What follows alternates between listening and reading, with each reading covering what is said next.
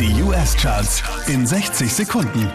Mit Christian Mederich hier kommt dein Update. Zwei Plätze runter geht's für Ariana Grande, Platz 5.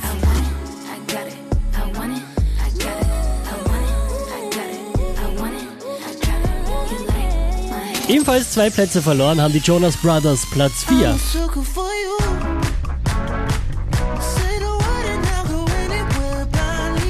Die hier macht einen Platz gut, Eva Max Platz 3.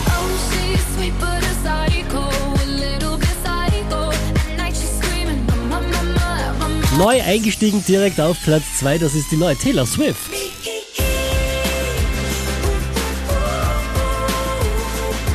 Auch diesmal wieder Platz 1 der US Airplay Charts, das ist Sam Smith.